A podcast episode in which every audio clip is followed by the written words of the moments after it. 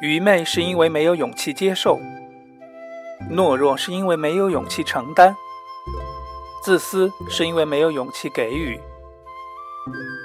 七七八十一勇气播客，每一秒钟都勇敢。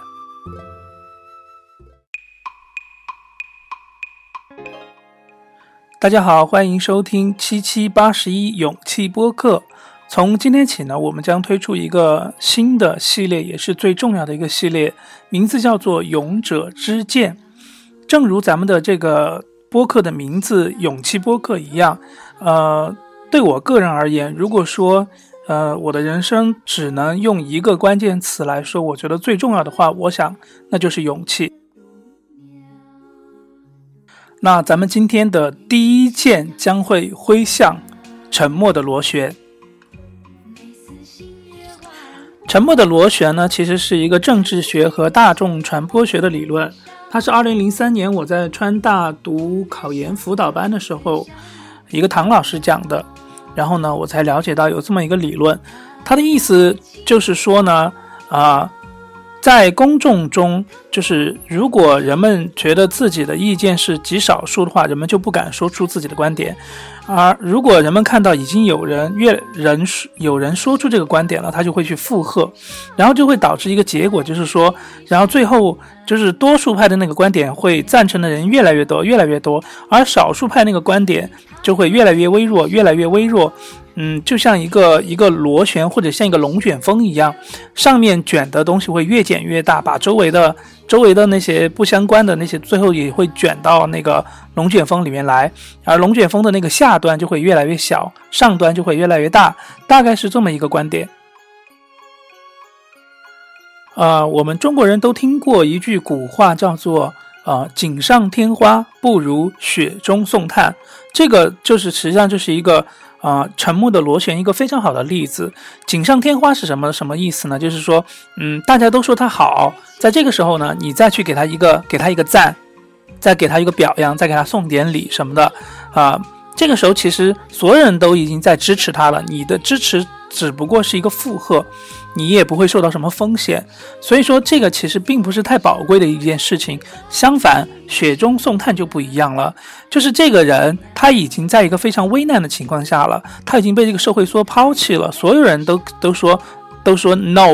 都已经给他说 no 了，他已经不被这个社会所接纳了。但这个时候你在雪中，在他遭难的时候，你去给他送上。啊，一个非常重要的，比如说食物，或者说是支持，或者说是鼓励什么什么的，那这个时候对对这个人来说是更加宝贵的，因为你一旦这个时候所有人都反对他，你在你去支持他，你给予他帮助的时候，你实际上就是站在了他的面前，就说你要动他的话，你们就要先来动我，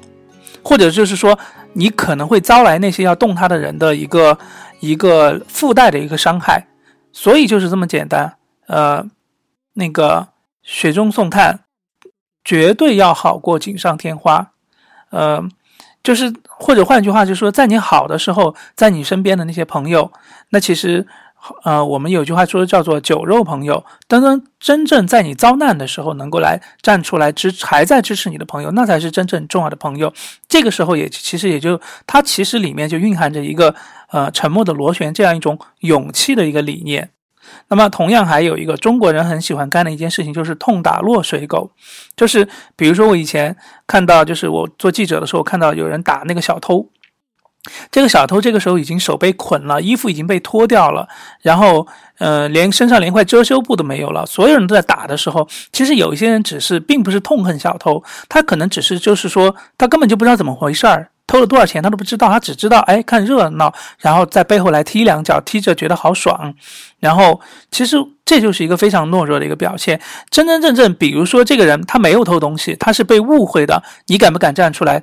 去抵挡那些一百多个正在要打他的人？你说他没有偷，他没有偷，你敢吗？然而在这个时候，你在他背后去踢上一脚是多么的轻松，反正大家都在踢。七七八十一勇气播客。每一秒钟都勇敢。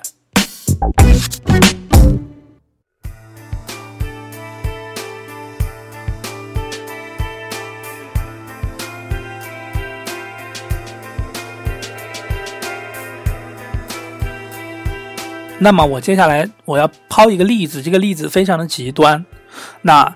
我希望大家各位来试想一下，身临奇境的试想一下，有这么一部电影，讲述的就是说法国和德国的战争之后，啊，在战争的时候，法国人不是被奴役吗？所有人可能就连一句话都不敢说的那样子，都。当然，生存生活都受到了非常大的一个折磨，他们痛恨德国人。然后呢，这个时候呢，嗯，法国还是有些地下党嘛，干革命的革命党还是在地下活动。这个时候呢，他们往往一旦被捉住，肯定一定就会被杀头的，就跟中国的那个共产党是一样的。那在这个时候呢，就有一些呃法国的女人不是非常的美丽吗？那么有就有那几个女人，就是他们也被德国的军官所追求。然后，他们就同意了这个德国军官的追求。德国人虽然就是说，在统治期间可能并不是对待法国人并不好，但是他们对待女性还是非常有礼貌的。所以这些女人呢，就是跟这些达官贵人就出入到德国军官的一些高级场所，他们也能手上有很多的权限。但实际上，这些女人中有有那么几个。女人，或者说有那么一部分，她表面上是和德国军官在谈情说爱，实际上她是在做着共产党的一个工作，实际上就是一个卧底。那么他们给那个呃法国的那些地下的革命革命者呢，提供了很多的信息呀，或者是说庇护，然后让这些革命者就是嗯能够去从事地下工作，然后保住保住了不少人的命。然后当这个。后来那个法国胜利之后，那个德国人要滚出那个法国的那一天呢，就是然后德国军官就陆陆续续就退走了嘛。这个时候呢，啊，那个时候法国人就冲上了街头，然后把那些把那几个美女就给抓到了街街上，然后人人见人打，人见人骂。然后这个时候呢，有几个地下党呢，他们就看到了那个女人，那个女人他们当然是实际上是帮助他们。救了他命的那种人，这个时候呢，因为那个时候群众已经全部都疯狂了，他们就把那个女的，就是那几个女的，就要弄死，啊，那几个女的怎么说也没有人听的，对不对？而这个时候有几个知情人呢，他却不敢站出来了，因为这个时候，如果你这个时候站出来的话，那些群众就会说你跟他是一伙的，我们要把你弄死，你明白那个意思吧？所以说，其实这部电影。那或这个故这个故事是真实的哈，所以其实这也就是沉默的螺旋的一个非常非常非常重要的一个代表，在人群已经失控的情况下，其实你这个时候站出来，你可能真的也会被那个那些群众跟那几个那个女的一起被打死，他们就知道那几个女的是什么德国人的妓女什么什么之类的。但是我想一下，就是说，如果你是那个知情人。你要不要站出来为这几几个女的说一句话呢？你会不会呢？我也思考过这个问题，啊，其实我现在没有答案。但是这个故事呢，是这个沉默的螺旋里一个非常非常，呃，极端、非常非常真实的一个案例。七七八十一勇气播客，每一秒钟都勇敢。呃，在这个理论之下呢，呃，我其实个人一直觉得我自己是一个勇者。我觉得我所了解的社会上的大部分的人，包括我的很多朋友，他们都是在很多方面都非常的懦弱。呃，尽管这样的说法有一些冒犯，但是我就是这样认为的。勇气，如果说，嗯，我们像那个战斗那个漫画里面的战斗值一样，给他一个一个值的话，每一个人都有不同的值。每个人都有自自己不同的那个勇气值。老夫呢，从小呢就在这个沉默的螺旋这个理论上越走越坚强。呃，我记得我小的时候，男孩子基本上都是要看足球的。我有两个表弟，他们俩都非常爱看足球，然后。他们的就是我舅舅什么的，就是他们的父母什么的，大家在一起吃饭呐，就是亲朋好友在一起的时候，就会来讨论很多关于足球的问题。那这个时候呢，我做一个不爱足球的人呢，就显得格格不入。那时候我还是一个很小很小的小孩子，我有一种不能说被歧视，但是我会觉得，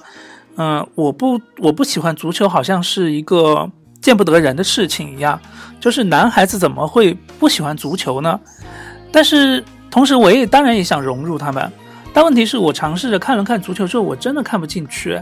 那两个小时就在那儿踢来踢去，半天踢不进去。我觉得反正它不是我所喜欢的。后来到了那个高中啊、大学啊、大学寝室一样，那个时候也是大家都非常非常喜欢啊谈论足球。有一种感觉就是说，在那个年代，就是说，如果你不喜欢足球，你就不是男生；然后如果你不抽烟，你就不是男生，或者是怎么样。然而我的观点就是说，我不知道为什么，我就是觉得那不是我要的。然后我对抽烟也是这样的观点，就是说那个东西又花钱，对身体又有坏处，而且我抽了一下，我又觉得我没有找到它的乐趣所在，我为什么要去附和呢？对，从其实我的成长过程中，关于这两个问题，足球和抽烟这个问题，我就坚持了我自己的意见。我并不是不热爱运动，但是我就是对足球没兴趣，然后我就是不抽烟。那么你们说我不是男人，那就不是男人好了。I don't care，就是这样子。但是我有看到，我就是比如说我们那个时候宿舍里面是八个人。呃，还有其他的一些外宿舍的，我会看到有一些男生是，他其实是对足球或者是对抽抽烟是一点兴趣都没有了的，但是他为了融合这个，就叫叫做小社会吧，融融入大学这个男生的这种社会，他就强迫自己去学习足球，去了解，然后大家在说什么什么齐达内啊，什么什么时候，然后去附和两句，然后抽烟也是一样，嗯，相反，我觉得当然这。我没有权利去指责他们，但是我会觉得，就是你知道，有些人是真球迷，有一些人是假球迷。我会觉得，假球迷或者是，呃，为了抽烟而去抽烟的人，我觉得他们会是有一点懦弱的。啊，我个人呢是非常的感谢我自己的性取向是 gay，因为呢，其实，呃，从我小学开始我就有这种感觉，但是在我整个的。成长过程中，我没有任何人可以帮到我，我必须要自己独立来解决 gay 带来的一系列的问题。那我解决了哪几个问题？第一个问题就是说，呃，gay 正不正常？这个大概从十五岁到二十岁之间，我解决了它，我想通了这个问题。然后二十岁到二十七岁，我想通了第二个问题，就是说我要不要结婚？我以前的想法是是说，哎，到了二十六七岁，大概我也玩够了，或者是说我已经已经有过那种真正的那种爱之后呢，我就去勉强自己结个婚，然后生个孩子好了。那后来我自己想通了这个问题，我是做不到的，我要承认自己我没有办法，就不要去做这样的事情。所以，然后到了二十七岁，到了呃二十七岁到三十岁这个期间期间呢，我又想通了第三个问题，我要不要向我父母出柜？这需要非常大的勇气。所以这三个问题解决之后，也就是说，gay 这个问题，呃，陆续的解决之后，它其实给我的勇气值，让我成为一个勇敢人，奠定了很大的一个基础。所以我其实是非常感谢的。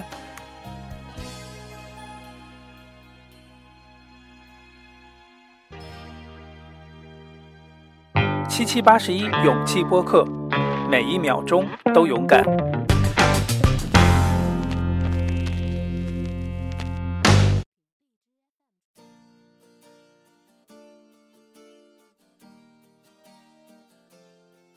那嗯，还有就是说，类似这样的东西，就是说，所有人都在发表某一种观点的时候，我是不是有其他的一个类似自己的一个观观点？比如说，所有人都在，我记得有段时间不是，呃，人们冲上街头去砸日本车嘛，对不对？这其实也是一个沉默的螺旋的非常的好的一个例子。那一次砸日本车，不是还拿着什么铁棍什么的，把人家那个车主砸得头破血流吗？那么，呃，不一定是说我们要站在他们面前去表达另外一个观点，就是说啊，这个砸不砸日本车跟爱不爱国没有直接的关系，啊，或者是有另外的方法，真正爱国的话不应该采取这样的行为。但是，我的重点就是说，我们不一定要跟着他一起去砸，至少我们内心要有一个我们自己的思想的一个东西，不要不要附和到他们里面去就好了。当时有不少人的确是附和的。那其实，在商业的社会中也是这样子的，大家都是广告一遍一遍的放，大家都在用那个东西，大家都都说好的时候，其实可能另外一个更好的东西反而卖不起价钱，那个不好的东西，因为大家说的多，反而价格卖的卖的比较高。其实也是这样子的。还有我们现在看的那些电视剧也是一样，呃，可能这部电视剧是非常的精良，但是谈论的大家都在谈论另外一部电视剧，可能你就会去看另外一部电视剧。那你自己的判断在哪里呢？说到这里，大家应该已经想到了最经典的那个例子了，就是皇帝的新衣啊，大家都说皇帝穿着一件。华美绝伦的衣服，你绝对不敢当着大家说，他好像没穿衣服，他是裸体，哎，对不对？所以其实，嗯，这些例子，沉默的螺旋都在表明着一个一个观点，或者说一个现象，就是说，呃，大部分人都是懦弱的，并非是我危言耸听。然而，我觉得，呃，勇气是一切的基础。如果你没有勇气来。面对这个沉默的螺旋的话，你会变得非常的懦弱，甚至是像皇帝的新衣那个里面的那些不敢说出皇帝没穿衣服的时候，甚至就是说他还去觉得啊，是不是我眼花了？大家都说他穿着衣服，会失去自我，你知道吗？会失去自我的判断，变成一个螺旋里面的一个附属的东西，而强调勇气，这就是强调人性，人性的本源。我们是人，我们应该有自己的判断。好的。欢迎大家收听本期的勇气播客的这个新的系列《勇者之剑》，愿勇气与你相随。再见。七七八十一勇气播客，每一秒钟都勇敢。